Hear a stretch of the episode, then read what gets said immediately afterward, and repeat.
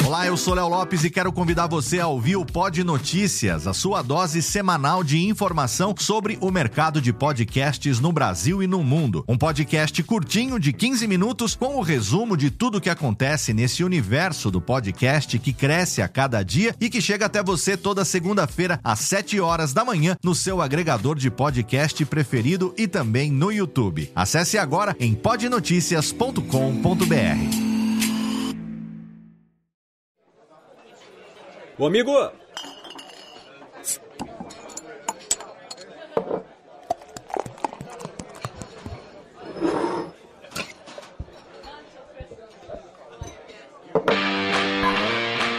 Pegue um copo, abra uma cerveja e fique à vontade.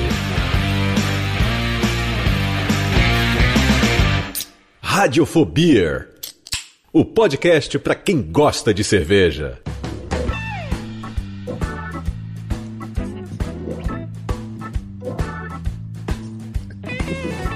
Saudações, ouvinte cervejeiro, ouvinte cervejista. Eu sou Léo Lopes e tá no ar pela Radiofobia Podcast Network, no oferecimento da cervejaria Juan Caloto, mais um episódio do Radiofobia, o podcast para quem gosta de cerveja, sempre trazendo para você aqui uma temática totalmente etílica, lupulada e deliciosa. E hoje nós estamos aqui com um programa internacional, exatamente, trazendo aqui aquela que a partir desse momento se torna a pessoa mais convidada participante e manda o chupa Vince Vender no episódio de hoje, porque temos aqui a presença internacional. Mas antes de chamá-la, vamos dar o olá, tudo bem, para nossos queridos amigos da cervejaria Juan Caloto, John and Calote. Olá, queridos.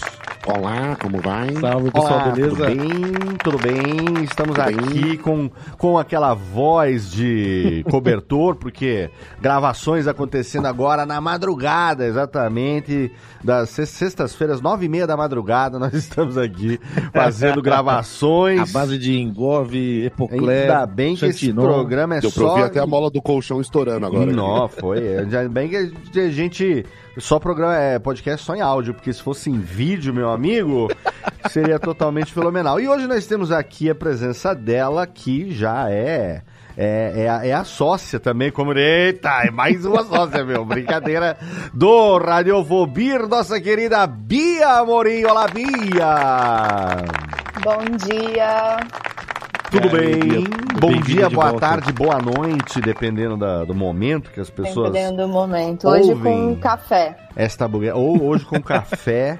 E nós estamos aqui mais uma vez com Bia Amorim, também conhecida por aí como Bia Sommelier, Sommelieres porque a Bia é internacional. Ela é internacional e todo mundo sabe que a Bia já esteve aqui várias vezes, desde o primeiro programa quando ela falou de uh, Michael Jackson aqui com a gente. Ah, foi o primeiro Michael Jackson? Acho verdade, que foi, não verdade. foi? Sobre o Michael Jackson? Se eu não me engano, foi. Mas enfim, eu nunca, eu nunca perco essa piada porque ela é, é muito legal.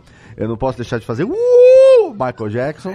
Para aqueles que não sabem do que se trata, eles vão lá, vão procurar. Vou deixar link na postagem para saber qual a relação entre Bia Amorim e Michael Jackson? Será que ela estava ali, como é que fala, fazendo participação thriller. especial no thriller? É, exatamente. Ah, não, lembrei. Ela, a gente fez um programa sobre escola belga. Ah, é, foi escola belga. E daí ela falou do Michael Jackson, tanto que gerou um programa com a Pricolares depois sobre exatamente. só, sobre é, só o Michael Jackson. Exatamente. Uma coisa lava a outra. Exatamente. E por falar nisso, Bia Amorim que também tem a sua, o seu currículo como é, jurada de concursos cervejeiros, esteve agora em, em, em, em, América do Norte. Então, Calote, por favor, faça a introdução da temática do programa de hoje, porque sim, sim. temos hoje aqui uma carteirada fenomenal, hein? Exato. A gente, é, a gente queria muito ter ido pro Great American Beer Festival, mas a gente não, não, não, não achou passagem de ônibus. e daí a gente falou, pô, vamos, vamos chamar alguém que foi, né? Pelo menos Sim. no Cometão não tinha. no Cometão não Nas tinha. estrada tudo bloqueada, que esse povo das assim, bandeiras assim, tomando chamar, chuva, né? Vamos chamar alguém que foi, vamos, vamos chamar uns amigos que foram. Daí a gente descobriu, né? Na verdade a gente sabia antes já dela aí, que ela foi uma das juradas do concurso cervejeiro lá do. É, o Great American Beer Festival é uma sigla que. É, dá pra falar a sigla? Garb, Garb, Garb? JBF. Ah, é, é, é falando soletrando, JBF. Hum. Então, ela, ela lá, ela me corrigiu já porque ela é uma jurada do JBF. JBF? Por que J se é great? Não seria GBF? Ou GBF? Ah, é, bom. Eu, eu, eu, não fiquei tempo suficiente pra aprimorar meu inglês. Eu falei JBF. Eu falei GBF. Drake, Drake, não, Great. G.I. Joe, acho que é uma coisa ah, assim. Desculpa aí o Pasquale do inglês aqui, perdão, perdão. Great American Beer Festival. É o GB. Gab essa daí é mais legal. Gab Fia. Gab, Gab, Gab, agora, agora eu tô na dúvida, vou ter que ir de novo ano que vem eu falo pra você. Boa, tá vendo? pra tirar da, da dúvida, é isso aí. É que, Não, é que e... o sotaque de Ribeirão Preto é um pouco diferente do, da, do, do, Colorado. Ah, é, é, verdade, é mais para pro, pro, pro oeste, assim, né? Acontece Apesar no... a gente ter Colorado aqui em Ribeirão Preto. Né? Ah, olha aí, a técnica tá é aqui é do lado falando que foi uma excelente colocação essa, viu? Foi muito bom. Colorado. Não, a gente se encontrou. Naquele dia que você tava aqui, Léo, no esconderijo. Sim. É, vocês, vocês rolaram um revezamento, porque a Bia veio mais cedo. Pois é. E daí ela teve que sair, porque ela não falando suporta sobre ficar isso. com a gente muito tempo. Falamos. E daí depois entrou você. Pois é, falamos sobre isso. A gente, naquele dia, deixou de se encontrar por muito pouco. Caramba, é, o Vader também. o Vader também. Depois veio o Vader, depois Exato. veio, veio o Léo. Aí o John me ligou e falou, já, já foram... embora. que são as mesmas pessoas? Eu nunca vi eles juntos. O John verdade. me ligou, ele falou, já foram embora, pode vir. Aí eu colei. foi isso que então, aconteceu. Então, daí a Bia falou assim, ah, eu perguntei, como é que foi lá, tudo mais? Eu falei, para, para, para, para, para, para, para. Não conta. Vamos gravar um podcast sobre isso. Aí, excelente. Esse o Great American Beer Festival, ele acontece na cidade de Denver, no estado do Colorado, dos Estados Unidos. E a Bia, essa foi a primeira vez que você teve lá ou você já teve antes, Bia? Não, foi a primeira vez que hum. eu fui para esse evento. O evento fez 40 anos esse Caraca, ano. Ele, caramba. Ele é de 1982. É, é uma loucura, né? Pensar que 40 anos do mesmo evento, na mesma cidade. E a Nancy Johnson, que é a senior vice-presidente de Meets and Events hum. na Bruce Association, hum. ela, na, na abertura da, da premiação, ela contou que em 1982 tinham apenas 24 cervejarias Caraca. e 47 Caramba, cervejas. Que doido isso. Nossa. Que doido isso. Agora, o, o, o BA, ele, ele é mais antigo, então, do que. Ele tem mais do que 40 anos. Ou ele nasceu já com o evento, será? Uh, eu acho que. É porque assim, né? É, o, a Bruce Association fica em Boulder, que é bem pertinho ali, um pouquinho mais ao norte de Denver mas eu não sei exatamente onde que, que nasceu. Vou até dar uma pesquisada aqui para falar quantos anos realmente tem a, a Bruce Association. Um pouquinho mais, mas a gente escuta falar de 1979, mais ou menos, né? Ah, tem toda uma. É. é. Agora, sentido, uma, uma dúvida. Uma, uma, associação, daí depois de uns anos eles já começaram a fazer o, um evento para juntar. Nossa, quantas que você falou, Bia, no, na, no primeira edição? 24, é, 20, né? 24 cervejarias, 47 cervejas. Caramba, isso é o bairro do, do, sei lá, de Pinheiros. Há 40, não, há 40 anos, né? Agora, minha curiosidade, não sei se a Bia sabe ou não responder, é por que Denver, no Colorado, os Estados Unidos, um país tão grande, qual a tradição de, de, de Denver com cerveja? Sabe alguma coisa sobre isso? É o Porque terceiro lá... estado mais cervejeiro dos Estados Unidos. Ah, olha só. É, tem 300 cervejarias no Caraca, estado eita. e só na cidade de Denver tem 90 cervejarias atualmente. Nossa senhora. É, oh. Não, e, e, é meio na meiuca, né? Assim, tipo, acho que para é. as pessoas é, é, é, que nem é, o ponto de escolher Brasília, onde é Brasília, né? É. Ô, Bia, mais uma, uma outra dúvida. Esse começo, você sabe se o, o Great American ele era um 20, 24 né, cervejarias eram cervejarias caseiras, cervejeiros caseiros ou já eram cervejarias profissionais e tudo mais? Acho que lá nem deve ter essa distinção. É. Eu é não sei te falar. É uma, é, é, são, são perguntas boas pra gente depois dar uma olhada, porque. Por ah, mas o... Porque, na verdade, tudo começa com o cervejeiro caseiro, né? Uhum, gente, tanto sim. nos Estados Unidos quanto aqui no Brasil, quem carrega essa, essa, essa crescente do mercado de cerveja artesanal são os caseiros, uhum. que eles vão se transformando em cervejeiros profissionais ao longo de cada uma das histórias, né? Sim. E O- lá é mais, é mais aberto para o caseiro que tem a produção maior, ele já começar a comercializar, é mais, Ah, é, é. é mais fácil, né? Assim, tipo, Tem não uma tem, barreira menor. né? não tem essa É. barreira tão grande que, que nem tem aqui no Brasil, né? Na legislação aqui, Chatolina. Ô, Bia, agora é 24 cervejarias e 40 e tantas cervejas. 47 cervejas. No, no primeiro, e nesse, você sabe quanto teve, não? Nesse Ah, evento? nesse evento de 2022, É. uma coisa interessante é que assim, é, o evento acontece há muitos anos no Colorado Convention Center, Certo. que é um espaço de eventos enorme, lindíssimo, que tem bem no downtown ali de Denver. Uhum. Tem um urso azul. é, muito, muito interessante, é uma escultura, né? Hum. é, de um urso como se estivesse olhando dentro é, do centro de eventos.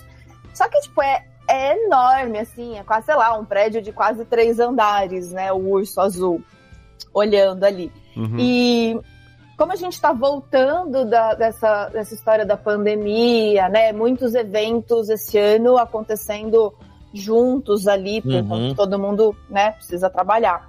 Então, pelo que eu entendi, teve uma disputa de espaço e o evento que em geral é um pouco maior esse ano não foi tão grande. Então, Certo. esse ano, 500 cervejarias, 2 mil cervejas. É Nossa, só- nem tão grande, é um negócio gigantesco. Ah, eu gosto da humildade dos E americanos. deu, Americanos. deu, deu pra tomar todas as duas mil cervejas, Bia? Todas? Ah, é. como diria o Marquinhos, os americanos são muito melhores. Não, mas que fo... Ô, Bia, agora, assim, é, o que eu falei no começo do programa e eu queria puxar essa informação aqui, você não foi ali, claro que você é uma pessoa, né, sui generis no meio cervejeiro brasileiro, mas você não foi lá só tomar cerveja, você foi jurada do concurso internacional e eu quero saber como, quando e por quê. Onde que veio o convite, como é que como é que teu relacionamento lá com os organizadores e tal. Conta essa história pra gente. A, a Brewers Association você pode se inscrever para ser juiz, né, jurado dos concursos ah, da BA. Hum, Então você tem que ir no site, em algum lugar lá no site você, você faz essa application. Aí você tem que colocar teu currículo e uma carta de três jurados ou juradas que já atuam na Brewers Association. E eu fiz isso no começo de 2019. certo. E aí tem todo, teve todo esse período aí até que um dia chegou um e-mail ah, com o convite. Eu fiquei. É, é what? É, é um, What? é um spam? É um, É um spam? príncipe Caramba. da Arábia pedindo. É. Faz um depósito, faz um pix aí, faz um que, que, depósito. que meio- É. Ô, Bia, mas o, é, rola um, é, é um caminho parecido com o, o de ser é, juiz BJCP? Porque é, na minha cabeça, BJCP e BA são, são, não são é, inimigos, é claro, Peraí, ô são, Calote, são duas coisas separadas. né? Traduz aí pro cervejista como eu que não faz a menor BJCP ideia do que você tá falando. É Beer Judge Certification Program. É, Ah. A gente zoava com essa sigla, inventando outras coisas, É. agora acertei, né? Ah, e o que, que Exatamente. isso, isso é do que especificamente? Do que se trata? É, um, é, um, é uma certificação, é como se fosse uma. Me corrija se eu estiver errado, Bia, mas é como se fosse uma reunião de, de, de beer sommeliers, de, de, de pessoas que, que estudam cerveja, Ah, para justamente é uma formação de, de, de juízes Hum. para você conseguir analisar a cerveja de uma forma Mas- super criteriosa, né? Mas o BJCP ele é mais inclinado para cervejeiros caseiros, né? É, e o BJCP, além da certificação, ele tem o próprio guia de estilo, Hum. né, do BJCP. O- A, a Brewers Association já é comercial, apesar dela, dentro do chapéu dela, ter também os homebrewers hoje em dia. Mas a gente usa o guia de estilos da Brewers Association. Tanto que tem umas coisas engraçadas que, tipo, sei lá, no BJCP chama Black IPA. No Hum. BA já não é, já é tipo uma American Stout, agora eu não vou lembrar. Ah, é, são as diferenças das, das duas. é, Dos Da- dois guias de estilo. dos dois guias de estilo, é. E o BA, o que- BA é o que, gente? Brewers Association. Que, Ah, é, tá. que é a organização, que é a associação norte-americana Ah, que tá, tá. engloba toda, to- toda essa questão do mercado. Ah, legal. E mas tem muita gente do BJCP que é, é jurado no, nos concursos da BA. Então, o próprio Gordon Strong estava lá no concurso, né? Ele é o presidente do BJCP. Eu julguei com muita gente que, que é jurado certificado do BJCP. Né? Então, acho que é um trabalho muito legal que o BJCP faz também para o mercado comercial profissional, né? Que legal. É verdade. É, é, eu, eu, aqui no Brasil eu tenho uma sensação de que o BJCP é mais difundido entre os jurados do que o BA. É, é sua impressão ou faz sentido? É, é, porque, na verdade, o BJCP dá essa certificação, né? Você faz a prova e aí uhum. você tem os níveis né, de, de certificação de jurado. Então... Mestre estilo, Super Saiyajin, é, tem uma sequência. tem uma sequência e não é uma prova fácil, né? Tem que estudar bastante aí, tem que estudar não só cerveja em si, mas a questão dos off flavors, né? Tem, tem é muito, muito, muito bacana. Eu não sou BJCP, eu não nunca eu, eu junto dinheiro para ir viajar. boa, boa, eu acho digno. Ô, ô Bobia, mas você já tinha você já tinha julgado alguma coisa fora do Brasil? Como é que como é que foi essa experiência?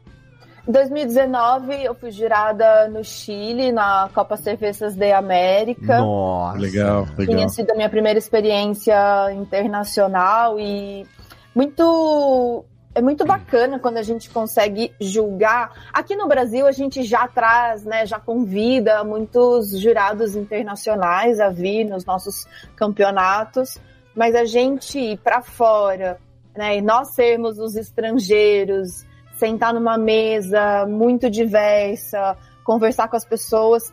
Então no Chile tinha acontecido isso e agora pela segunda vez nos Estados Unidos é riquíssima a experiência e e assim, até falando do Chile e tal, como a gente como a gente não tem uma política mais interessante com, com a, a, as Américas Latinas, né? Com a América do Sul, uhum. América Central, como a gente, mesmo com uma língua tão parecida, a gente não tem tanta troca né? E a gente não fala tanto deles quanto a gente fala de Europa e Norte América, né? Ô, gente, só quero dizer um negócio aqui que eu não tenho maturidade para ficar ouvindo júri jurado toda hora. Eu só fico imaginando a Bia no no, ali na bancada do, do Qual é a Música, não, do, do como é que fala? Do show de calor. do show de calor. Aí vem o Silvio pergunta, Bia, quanto vale a breja, Bia? Ela, vai levar 10 pau! É só, é só o que vem na minha cabeça. Perdão, eu precisava desabafar, porque por mas, dentro mas, eu estava explodindo. Eles ficam todos umas cadeiras e quando tomam uma cerveja boa, eles apertam um botão na cadeira e da cadeira é, vira. O cara do lado da Bia, o, ca... é, o cara do lado da Bia. E aí você vê a cara do cervejeiro, né? Gente, fica a ideia, hein? ah, aí, aí embaixo, embaixo tá escrito, eu quero te beber, né? Assim.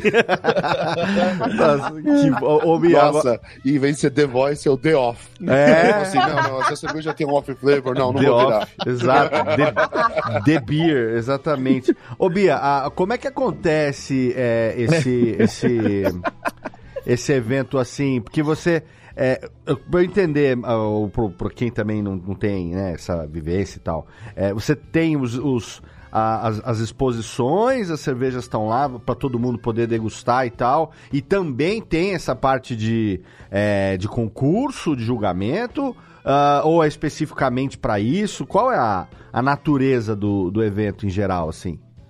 Bom, o, o concurso do Great American Beer Festival este ano foi o 36 hum.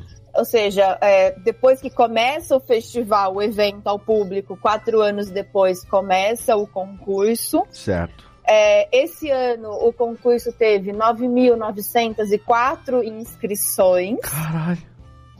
É bastante, né? De 2.154 diferentes cervejarias inscritas. Então é é um concurso Nossa, muito é grande. Mais do que quatro vezes o que estava lá no evento, né? Sim, Caraca. e como é um evento, assim, tem uma organização muito complexa também, né? Então, foram 235 jurados de sete países diferentes, Cacilda. 310 voluntários trabalhando no concurso. Pô, até eu E- queria. E acontece em três fases diferentes. Começa em setembro, no meio de setembro, a primeira fase. São três dias. São, são três fases de três dias cada fase. Hum. E muda-se também os jurados de cada fase. Eu julguei só a fase 3, já em Denver. Certo. O Daniel Wolff, ah, o Leonardo Seawood, por exemplo, que são os outros dois brasileiros que também julgaram esse ano, eles julgaram fase 1 e 2. Entendi. Poderia dizer que Pete Slosberg também é quase um brasileiro, né? Tava lá também.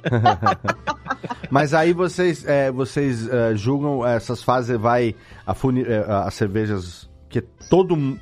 É, É porque tem vários No- rounds, né? Como que a se cerveja- toma 9 mil cervejas, gente? Tem que tomar, né? Tem- Ah, são umas rodadas, Léo. São Tipo, de, de- rodadas. são mesas com. Quantas pessoas? Três pessoas nas mesas? Ou.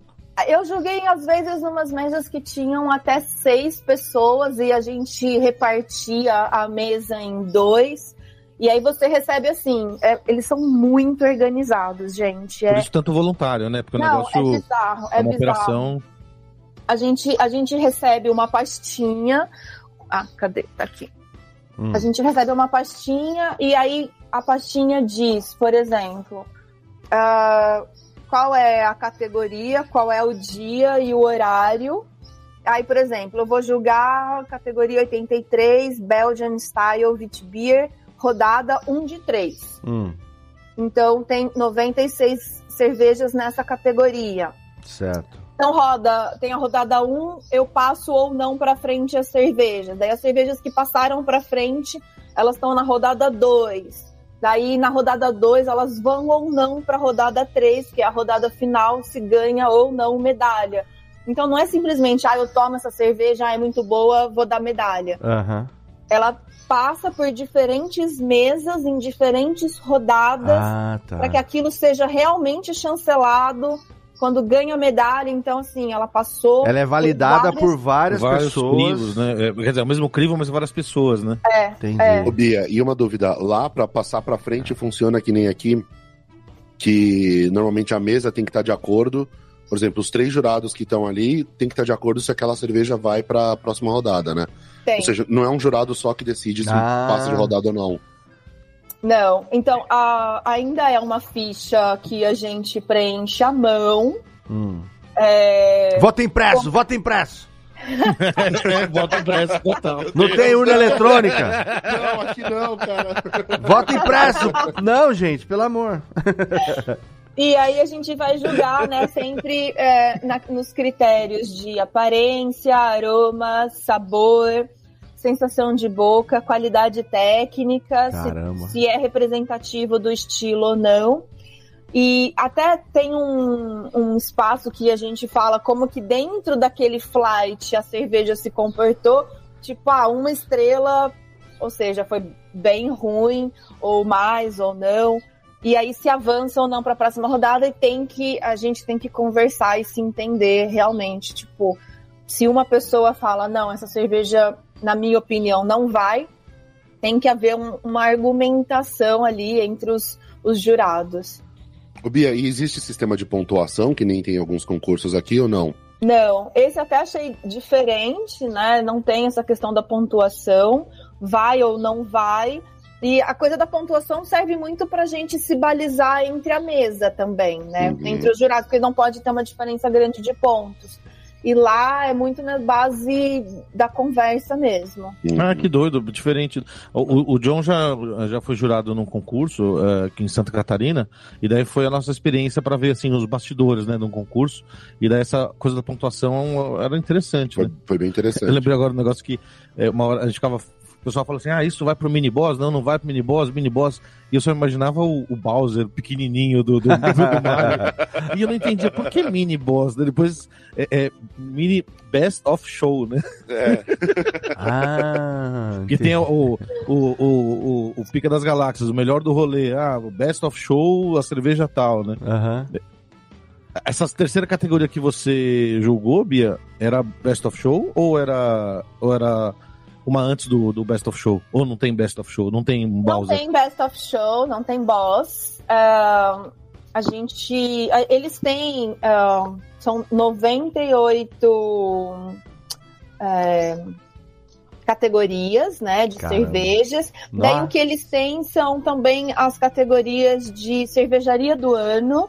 E Ah, eles sim. separam por volume, né? Lá eles não falam o volume como a gente fala aqui, né? De, de hectolitros e tal, eles falam por barrels.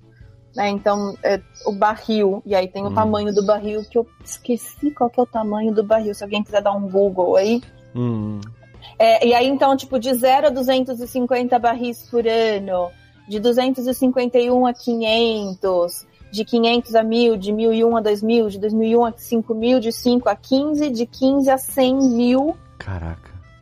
É, e depois um- uma premiação do grupo de equipe cervejeira que eu achei super legal.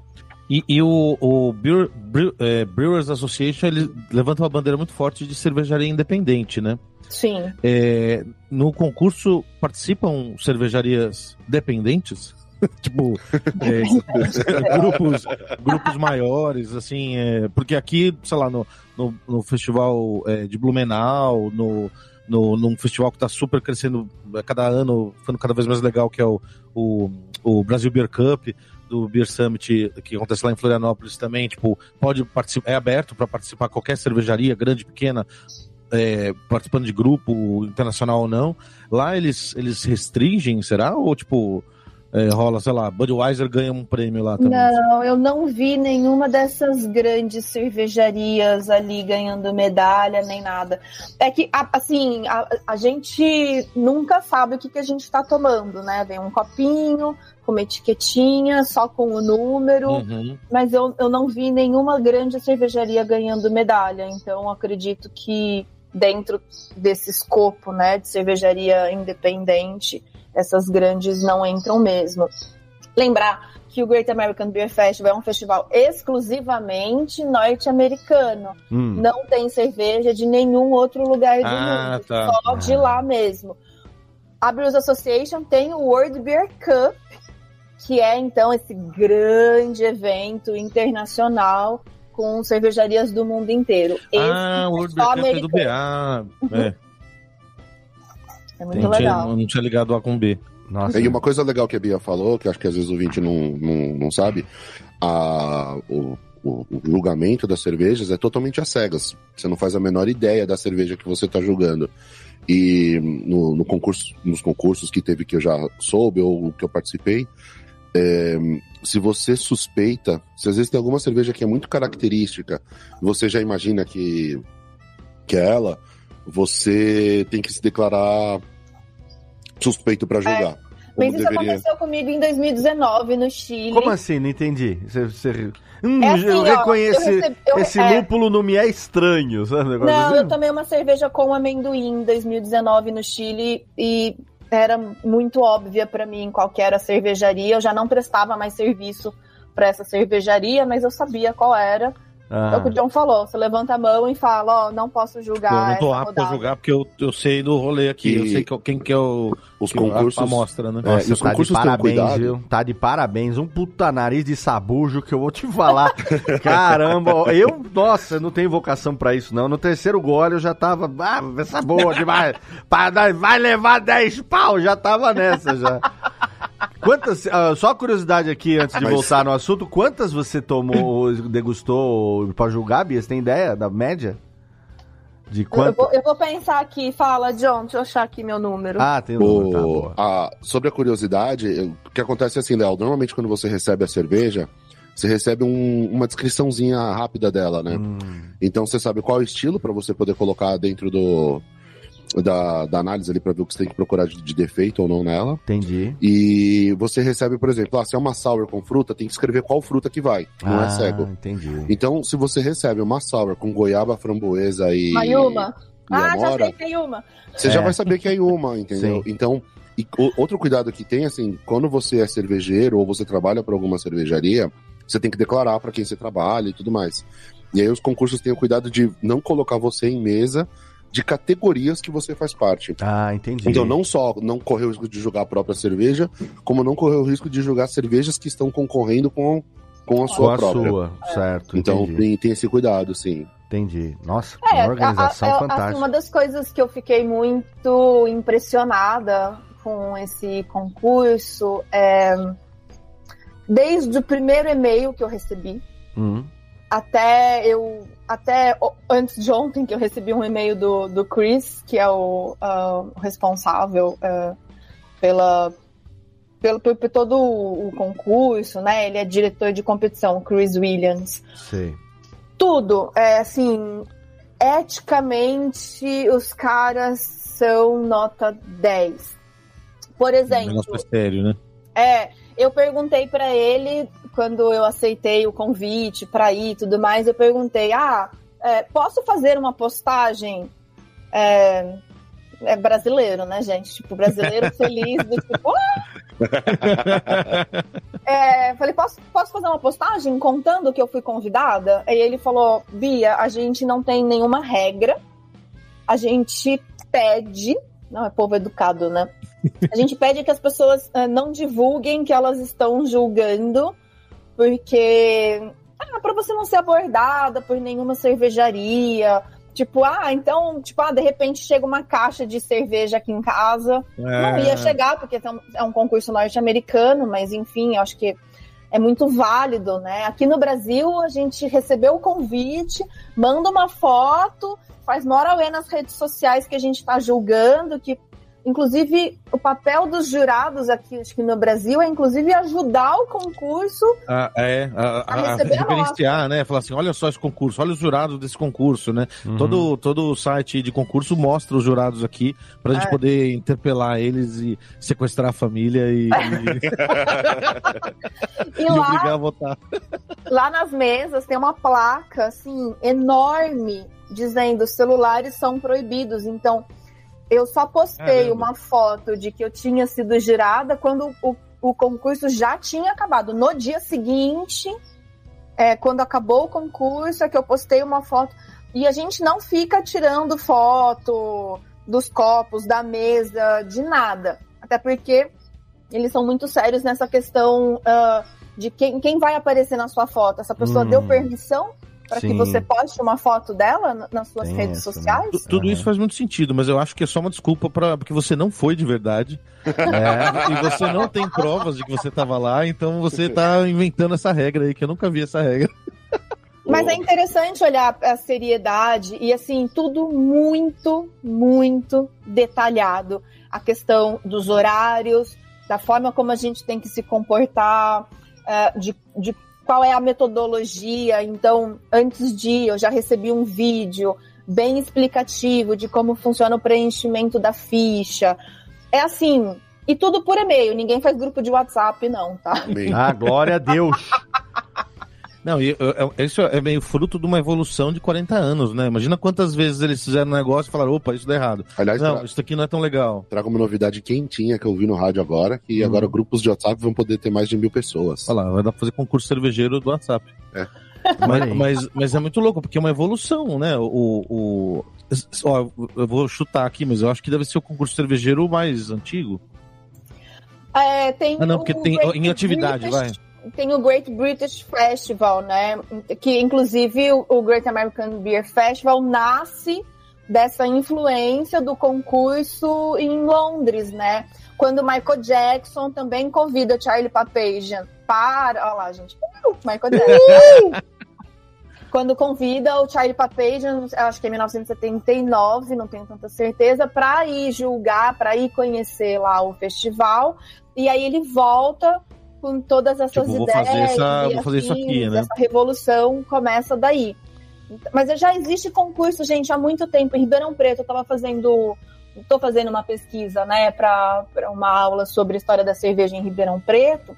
1800 e, sei lá, 90, uma cerveja de Ribeirão Preto já tinha sido premiada, não sei aonde Que louco. antigamente acontecia umas coisas meio do tipo festa agrícola e aí tinha um monte, sei lá, sabe aquela coisa, festa Aham. prêmio da torta mais gostosa, de quem come mais cachorro quente, melhor cerveja. Sim. É muito bom. Gosto desses prêmios. Inclusive podia ter, né, um- uma festa assim da Juan Caloto. Olha aí, já fica lá, dica, vamos fazer. Em, vez da gente ganhar medalha, a gente vai dar as medalhas. Gostei De disso. verdade. Quando a gente começou a entrar nesse meio cervejeiro, a gente via os concursos e a gente via, sei lá, alguma cerveja que a gente não gostava muito ganhando prêmio, ou uma cerveja de massa sendo reconhecida num prêmio. É, num prêmio assim nacional ou internacional também, a gente pensava, ah, isso é mutreta, isso, os caras pagaram o concurso. E daí você vai entrando no, no, no processo, você vê que é uma coisa super séria, e assim, a- a- o que pode acontecer é que uma cervejaria maior, uma cerveja com mais com mais capital, ela vai poder participar mais massivamente, mandando mais amostras para mais estilos, porque não- o custo da inscrição não é um problema e tudo mais, é um investimento de marketing deles, né? Uhum. Mas o- quando entra na, na esteira ali do, do, do concurso, nas mesas dos juízes e tudo mais, o negócio é, é, é às cegas, é sério e assim. é- é, realmente, a cerveja tá super dentro do estilo, tá sem defeito, beleza, ganhei medalha. E, e a gente ficava, às vezes, vamos dizer, eu ficava meio indignado assim, nossa, como essa cerveja aqui que a gente toma no boteco que é mó ruim, é, ganhou prêmio. É, porque ela foi uma cerveja, tipo, que tava em- no seu melhor estado e, é, e levou a medalha honestamente, né? O Kalash tá tentando justificar o recalque dele. Não tem mais recalque, desrecalquei. Desrecalquei, é bom. Mas uma das coisas que eu tenho percebido é, julgando concursos né, em diferentes lugares, então já julguei ah, Blumenau, já julguei Porto Alegre, julguei aqui em Ribeirão Preto. Essas cidades todas, julguei todas elas. Não, é assim. O que, o que a gente percebe é que quanto mais perto a cervejaria tá é, do local do concurso, ela vai viajar muito menos, né? Então a Uhum. logística, Hum, ela consegue mandar talvez cervejas muito mais frescas, quando a cerveja não é pasteurizada. Tem várias dicas assim que são coisas que a gente vai percebendo que fazem uma cerveja ganhar medalha. Não é, tipo, primeiro de tudo a qualidade, né? A cerveja tem que estar muito boa. E aí se eu tenho três cervejas muito boas, sem defeitos, o que que faz uma ganhar prata, o que que faz ganhar ouro, o que que faz ganhar bronze? hum. E em geral é o frescor. Né? Se, elas, se as três são muito boas, vai ganhar aquela que quando você toma é um pouco mais complexa, mais profundidade, mais dimensões de sabores, mas em geral o que faz isso é o frescor da cerveja. Então é, a gente vê Blumenau, uma galera que você fala, nossa, nunca ouvi falar dessa cervejaria. E aí você vai ver do interior do Rio Grande do Sul ou de Santa Catarina, e dificilmente uma cerveja muito leve vai do, de, sei lá de Recife não Mas- pasteurizada que viajou cinco dias para chegar até lá vai chegar no seu melhor estado Sim, faz uma diferença violenta isso. Faz bastante diferença, tanto que o pessoal às vezes pensa assim, nossa, que corporativismo, só ganhou cervejaria perto da cidade onde foi julgado. É por isso, né? É. E ainda mais se o, o quem manda, quem separa, as- for organizado e mandar numa, num frete refrigerado, dá tudo certo. Agora, se for que nem a gente, você vai perceber que falta um dia pra mandar, aí você manda de Sedex 10 numa caixa de isopor improvisada em cima da hora, que não fica tão fresca assim quando manda, né? É, quando, quando ela é maltratada no caminho, tipo o cara do, do- dos Correios jogando no carrinho, já fazendo barulho, já choque físico, escambau.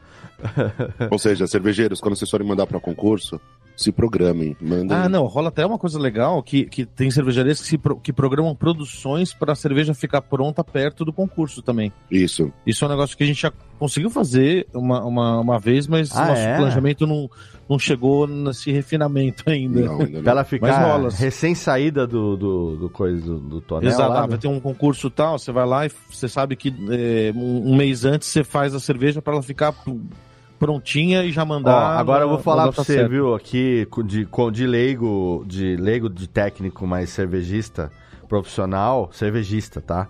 É, nada como a experiência de você tomar uma cerveja na biqueta do. Do, do, Então, do- como é é? que chama lá? Do, do, da, da- da- Do tanque, do, do é. tanque. Eu lembro chama que quando, rabinho de porco. quando a gente É foi. Lembra quando a gente foi no primeiro aniversário da startup, que teve a festa lá? E É verdade, aí a é gente verdade. foi, teve uma hora que a gente falou, "Ô, vem cá, vamos tomar a biqueta aqui e tal. Aí tinha aquela torneirinha ali. Caraca, aquela, aquela E acho que experiência ali o é tamanho fantástica. também, né? Se, se tomar numa, numa lata gigante, assim, se fosse, caramba, eu tô tomando. Não, aquele dia, ó, aquele, aquele dia foi uma experiência. Eu nunca tinha tomado essa cerveja assim. É, sabe, tipo, ah, é o leite da teta da vaca, né? Que você tirou na hora ali, assim. Caraca. Será que dá pra fazer? Eu nunca pensei nisso. Será que dá pra fazer no tanque de cerveja igual você faz com a latinha, assim, que você faz o furo embaixo e abre em Dá, cima? dá. mais vez? fura, é, alguém com uma britadeira em cima do tanque fura e você. Ó, tem toma uns um vídeos, tem uns vídeos, tem uns vídeos parecidos com isso daí na internet, que é quando o cara tá mexendo e a torneira solta, tá ligado? E É a, desesperador. a torneira solta e vem toda, a- toda aquela, sei lá quantos mil litros de cerveja na cara do, do, do cidadão. Agora, ô Bia, você desviou da minha pergunta, não sei se você não quer revelar isso, mas eu quero perguntar de novo, porque eu sou insistente.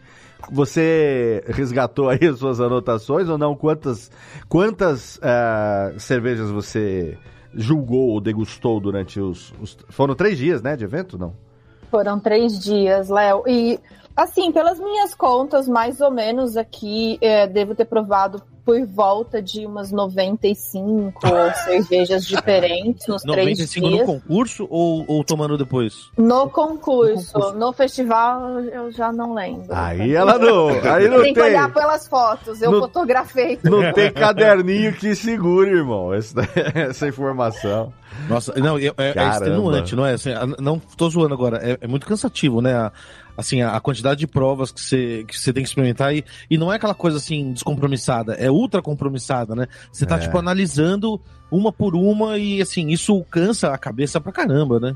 beber profissionalmente nesse sentido, né? A gente gosta muito de dar risada e falar sobre essas questões aí de forma é, quase lúdica, né? Sim. Mas é isso. É, Oito e meia da manhã a gente já tá lá, né? As- os flights que a gente chama começam a chegar. Em geral são flights ali de, de oito cervejas, né? Que, que chegam e a gente tem que ir fazendo essa análise. É sobre pensar, é, é sobre avaliar, é sobre sentir aroma, sentir sabor. Então tem que estar com muito foco. Uhum. Claro que no final do dia a gente tá um pouco mais cansado. Eu bebo muita água, muita assim. Tanto que eu, eu brinco que uma coisa, o que, o que um jurado de cerveja mais faz é xixi. Porque É, acha certamente. líquido, né? Certamente. E é muito louco, você acaba bebendo muito pouco da cerveja. Então, a minha No- dúvida era sobre isso também, ô John. É, quanto que se bebe pra fazer essa degustação de julgamento? É, é tipo mlzinhos, coisa pequenininha? Porque o ouvinte, que é o ouvinte, né, que não tá acostumado com isso, fala assim, porra, mano, 96 pints de cerveja em três dias, irmão. Até eu queria. E na verdade não é isso, nós estamos falando de uma É quantidade... picadinha. Então, mas é che- chega a ser o quê? Sei lá, 20, 30 ml, um negocinho pouquinho assim? E aí, volta, né? e aí você É. faz o quê? Você. Aí já uma curiosidade também técnica do julgamento. Você. É, é aquela coisa de julgar o aroma, o corpo, a carbonatação e tal. Quais são esses, essa coisa dos Você bebe critérios? mais pelo nariz do que pela boca, É, né? então. Cheirando o copo pra caramba. E aí você tem que ir a cada cerveja, limpar o paladar, tomar água e tal, e vai de novo nesse mesmo Comer esquema. um biscoitinho de água e sal ou um pão. Ô, ô, John, você sabe Você não que aguenta mais ver pão? É, o, e eles servem lá é como se fosse um cream cracker, só que com muito menos sabor, não é fermentado, assim, é um pão. Parece um pão judaico. Pão sírio, o tipo nome. pão sírio, assim? Não, Não. Uma não. hóstia. Uma coisa. É, é diferente. Foi a primeira vez que eu, que eu fiz a limpeza de paladar com esse pão que eles ah, ele é específico pra isso? Pra fazer limpeza de paladar? Eu acho que é um pão é, de Super alguma cultura neutro. diferente Caraca. e que é bastante neutro, assim. Então é No muito concurso que a gente está organizando, a gente não vai ter isso, não, porque a pessoa vai ter que virar um, é, meio litro de cerveja. Home. Porque uma das categorias mais importantes é o arroto. Então você tem que tomar É. bastante para No poder concurso da- no e nota pra No cerveja. concurso da Juan Caloto, entre uma cerveja e outra, É torresmo. vai ter algumas diferenças. Boa, Primeiro boa, que é, boa. primeiro que a quantidade é realmente um pint pra cada, pra cada uma. Jurado. É, pra cada jurado. Segundo, que para limpar o paladar entre uma cerveja e outra, primeira rodada é o home op, segunda rodada é o Kimuti do Giga, terceira rodada é a. Como é que é? A cobrinha. A cobrinha do. A cobra daqui a cobrinha lá do esconderijo. E aí, aí vai ficar bonito, hein? Já vai ficar o SUS ali fora, todo mundo já esperando, SAMU, porque pelo amor de Deus. Nossa. Muito Uma coisa interessante que eu queria trazer aqui do, Hum. do concurso Hum, é a gente recebe depois uma, uma lista com todas as cervejas que foram ganhadoras, né, em cada categoria e quantas entradas cada uma dessas categorias tiveram no total. Hum. Então, por exemplo, cervejas não alcoólicas, né, que é uma grande tendência aí que vem Ah, isso é crescendo. interessante. 67 amostras, 67 Caraca. entradas de cerveja. Eu julguei essa categoria Caramba.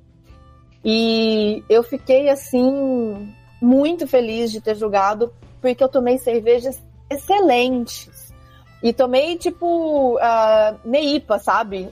Sem álcool. Caramba, Caramba. que demais. Que delícia, que delícia. Inclusive, medalha de ouro foi para Just the Haze da Boston Beer, que é de Samuel Adams, que é uma grande Sim. Uhum. é, que é mais ou menos ali, eu, eu acredito que seja um, quase uma haze mesmo, né? Porque chama Just the Haze. Mas vários estilos diferentes de cerveja sem álcool. O meu avô ficava bêbado com cerveja sem álcool. É o placebo que funciona, É né? tipo gravidez psicológica. E aí ele ficava doidinho no fim da vida dele. Minha tia dava cerveja sem álcool, ele ficava alegrinho igual, achava que era cerveja. Pô, mas É, que doido. cerveja da categoria Historical Beer, por exemplo, 59 entradas. Da categoria o E- quê que eu não entendi? Historical. Ah, cervejas histórico. de é, receitas históricas. É, Caraca. isso é muito interessante. O que, que é? Tipo reprodução de receitas que foram feitas há muito tempo? Uhum. Caramba, que legal. Nunca não sabia nem que existia um negócio desse. Legal, né? E, e é uma outra coisa interessante é de olhar também as categorias que tiveram baixíssimas entradas. Então, American Sour Ale, só 25 entradas. Caramba! Que louco. Mas, é, Fruited American Sour Ale, 184 entradas. Ou seja, colocar fruta na cerveja Ah, sim. tá com tudo. Ah, Qual que teve mais? IPA? IPA pra caceta, não. IPA pra caramba, então essa, esse também é um dado interessante que, que eu puxei. A gente teve, é, bom, enfim, a American IPA, né, a categoria com maior número de entradas, com 423 entradas, ou seja, é, no top da lista. Depois, a Juice or Haze India Pale Ale com 375 entradas, isso Bem ali no coladinha. Isso mostra o quanto que esse estilo hoje é muito importante dentro do mercado, não só norte-americano, mas aqui no Brasil também as pessoas querem tomar muita juice. Uhum. E em terceiro lugar, German Pilsner, com Nossa, 233 isso- entradas. Caraca, que Isso é legal. surpreendente. Tipo, eu imaginava, sei lá, é, Imperial Stout. Uma lager, é, alguma coisa assim. ou, ou até, sei lá, a, a Sour, Fruited Sour, que a gente tem essa coisa na cabeça que as cervejarias se consolidam muito com é, é, Juice IPA, Riz e Sour, né? Uhum. E os caras, a maior parte, é, o terceiro número de inscrições ser German Pils. Caramba, que louco. Muito legal, né? Bom, e aí em quarto lugar a gente tem a German Witch, com 209. E em quinto lugar, a German Marzen, com 207. Nossa, Nossa. quanta Martin, que animal. Não, Agora, fiquei chocada. A, a German Wheat é, seria a Weiss, é isso? Seria o equivalente a a, a né? E mesmo o Bohemian Pilsner com 186 entradas, é muito legal. Kolsch com 195 entradas também, mais até do que American Pale Ale, por exemplo, que tem 160 entradas, sabe? Que Então, louco. é muito, muito interessante olhar é, pelos números, Uhum, né? Ou seja, sim. a gente consegue ver muito do que, que o mercado está produzindo e quanto que as pessoas estão colocando de, de energia nisso, né? É, eu tomei também no evento de, de cervejeiros, né, que, que acontece ali antes do começo do festival em si. Eu, eu tomei uma é, pré-prohibition, ou seja, é uma receita Hum. de cerveja antes da, da, da lei seca lá. Que legal. E achei interessante. Tomei chicha também, não no Né? concurso, Tinha lá- tinha. As, as tiolitas mastigando o maíz ali do lado pra fermentar? Não, não tinha. ah, poxa, que pena. Ia ser lúdico. Uma coisa interessante, tem até uma categoria para isso, que é o Pro AM Competition, que é uma, uma collab que um cervejeiro caseiro faz com uma cervejaria comercial. Hum. E isso vira como se fosse um estilo, não um estilo de cerveja, mas uma categoria Uhum. que É eles quase- dão prêmio. É quase uma categoria de, de- do, do que aqui é o, o, o vencedor do mestre cervejeiro Eisenbach. É, por aí. eles, eles, tipo, eles fazem, tem vários lá e conseguem fazer um concurso. Que louco. Pô, que legal. Agora, só pra, só pra que eu achei aqui o número, Hum. ah, Stout, 69 entradas. Imperial Pouco, né? Stout, que é, o, que é o que a gente chama também de Russian Imperial Stout, 73 entradas. Nossa, bem menos do que eu imaginava. Nossa, é quase o mesmo número de cervejas sem álcool. Não, e olha Que só, por exemplo, isso. Contemporary Goose, 82 entradas. Então, assim, tem mais eh, Goose do que, do que Riz, né? Uma coisa tá Agora- vontade de fazer uma gols de novo. É verdade, é Por verdade. favor. Agora, por exemplo, Wooden Barrel Aged Strong Stout, Hum. Ah, Ah. as envelhecidinhas. 170 entradas. Ah, Oh. tá aí. é, eu tava até achando é, estranho assim, caramba, como assim tá esvaziando esse estilo, né? Porque Boa. a galera tá botando, pra, botando no barril e daí. Deu uma água, na, uma água na boca aqui agora, hein? Com charutinho, Hum. delícia, hein? Hum. Degustação. Mas é ser interessante a gente olhar para o mercado norte-americano, muito fazendo esse olhar para dentro de casa aqui no Brasil Legal. e entender o quanto que a gente realmente segue tendências desse mercado, mas é, essa construção do paladar, né, que a gente tem e e sinceramente, das cervejas que eu tomei lá, tanto no campeonato quanto no festival, é, eu voltei muito orgulhosa ah, do que a gente está fazendo no Brasil. Que legal, Muito. Bia. Pô, muito legal. feliz com as cervejas frutadas que a gente está fazendo e um, um cara falou para mim que como a gente tem é, frutas tropicais que são nativas do Brasil, o nosso paladar e o nosso olhar para uma Juice ou para uma Catarina Sour, que seja, né? Ou como eles chamam, American Fruited Sour, enfim, a gente tem essa complexidade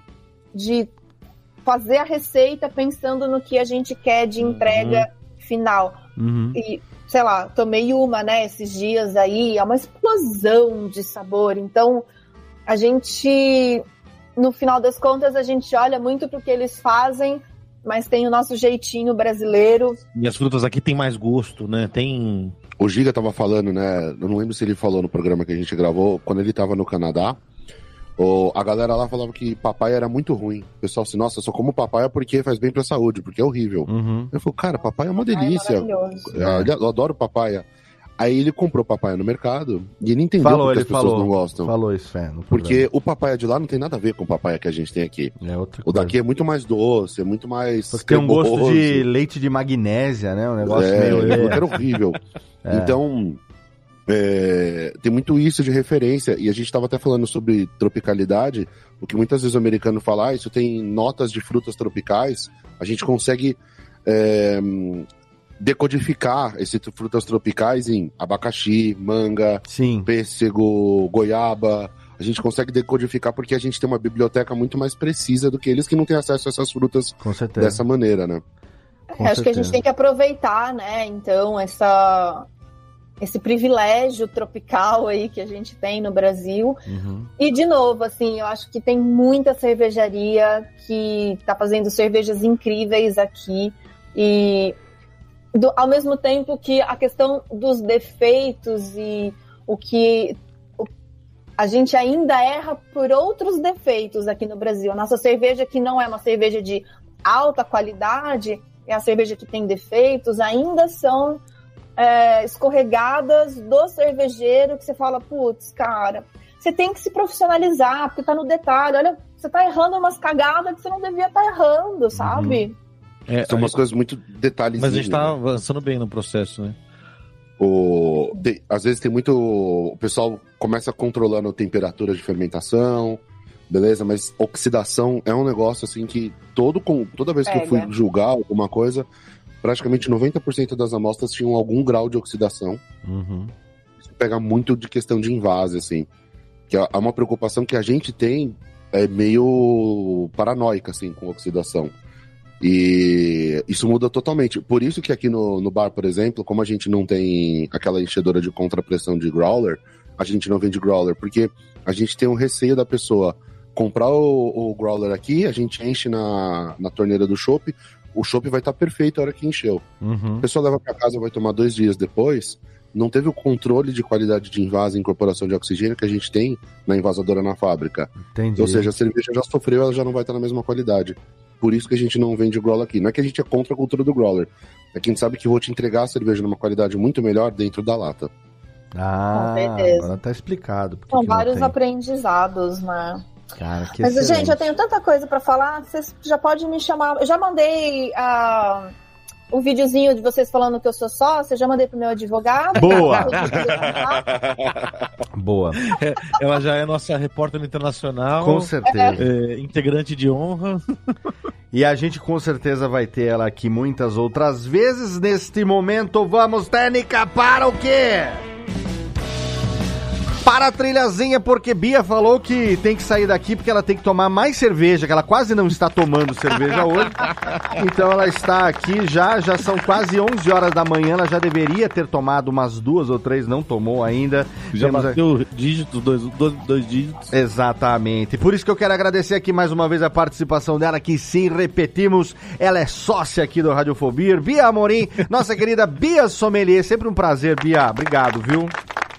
Obrigada, gente. Vamos combinar ah, de no ano que vem a gente ir junto pro festival. Sonho, Tem hein? concurso de fantasia. Oh, Eu acho olha que a aí. gente devia ir de cosplay de lata de Juan Calor. Boa, a gente pode ir temático, vamos, vamos Ela- fazer. Já que, já que cerveja brasileira não pode participar, a gente ganha na, na fantasia. Isso, a gente faz, a gente faz um teatrinho, a gente interpreta lá um teatrinho. Um vai de xerife, outro vai de Karina Cristina, vai ser excelente. Ó, já Muito tem bom. data, tá? Então já dá pra comprar a passagem 21, 22 e 23 de setembro do ano que vem, Olha sempre aí. em Denver.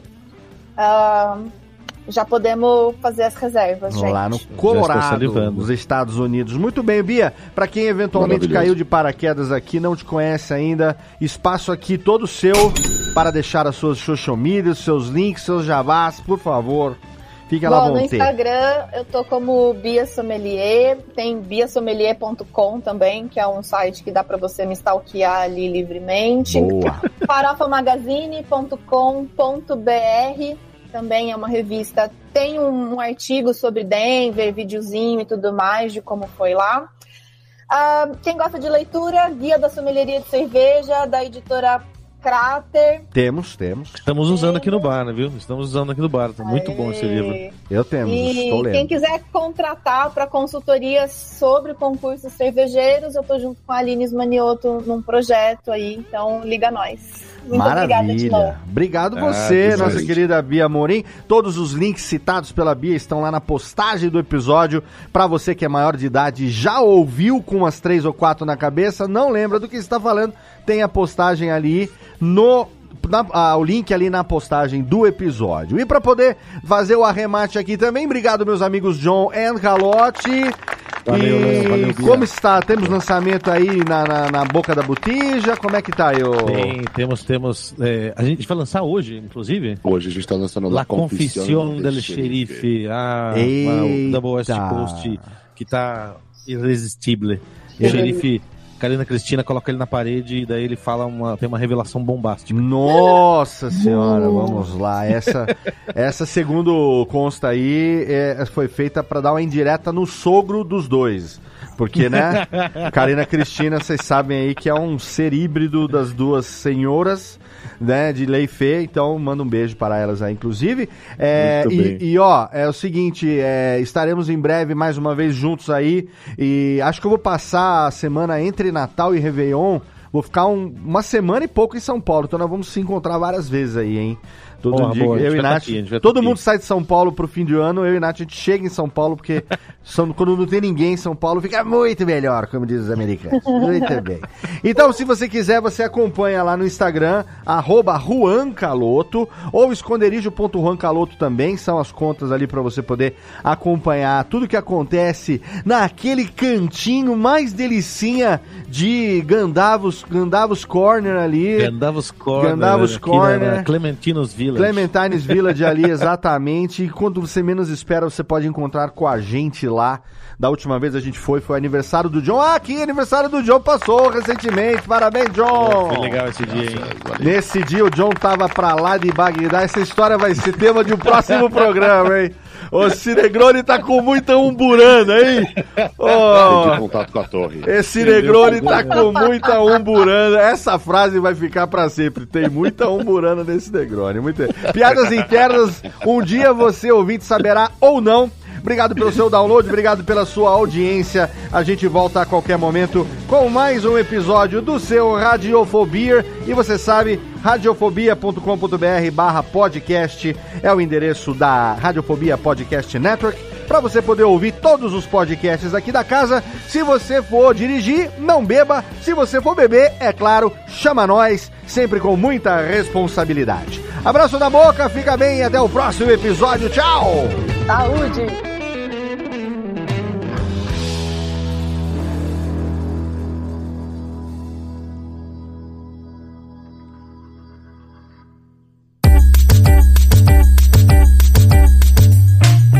Podcast foi produzido pela Radiofobia Podcast Network.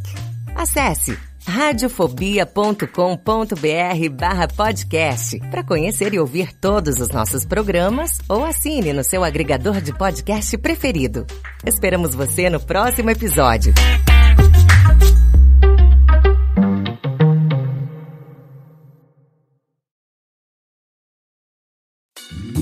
Oi, eu sou o Antônio Viviani e quero convidar você a ouvir o nosso podcast Voz Off. Desde julho de 2017, eu e meu amigo Nicola Lauleta temos o prazer de conversar com as grandes vozes do rádio, da TV e da publicidade do Brasil e trazer suas histórias até você. Se você, como nós, é apaixonado por locução, acesse vozoff.com.br e acompanhe nossos episódios aqui na Radiofobia Podcast Network.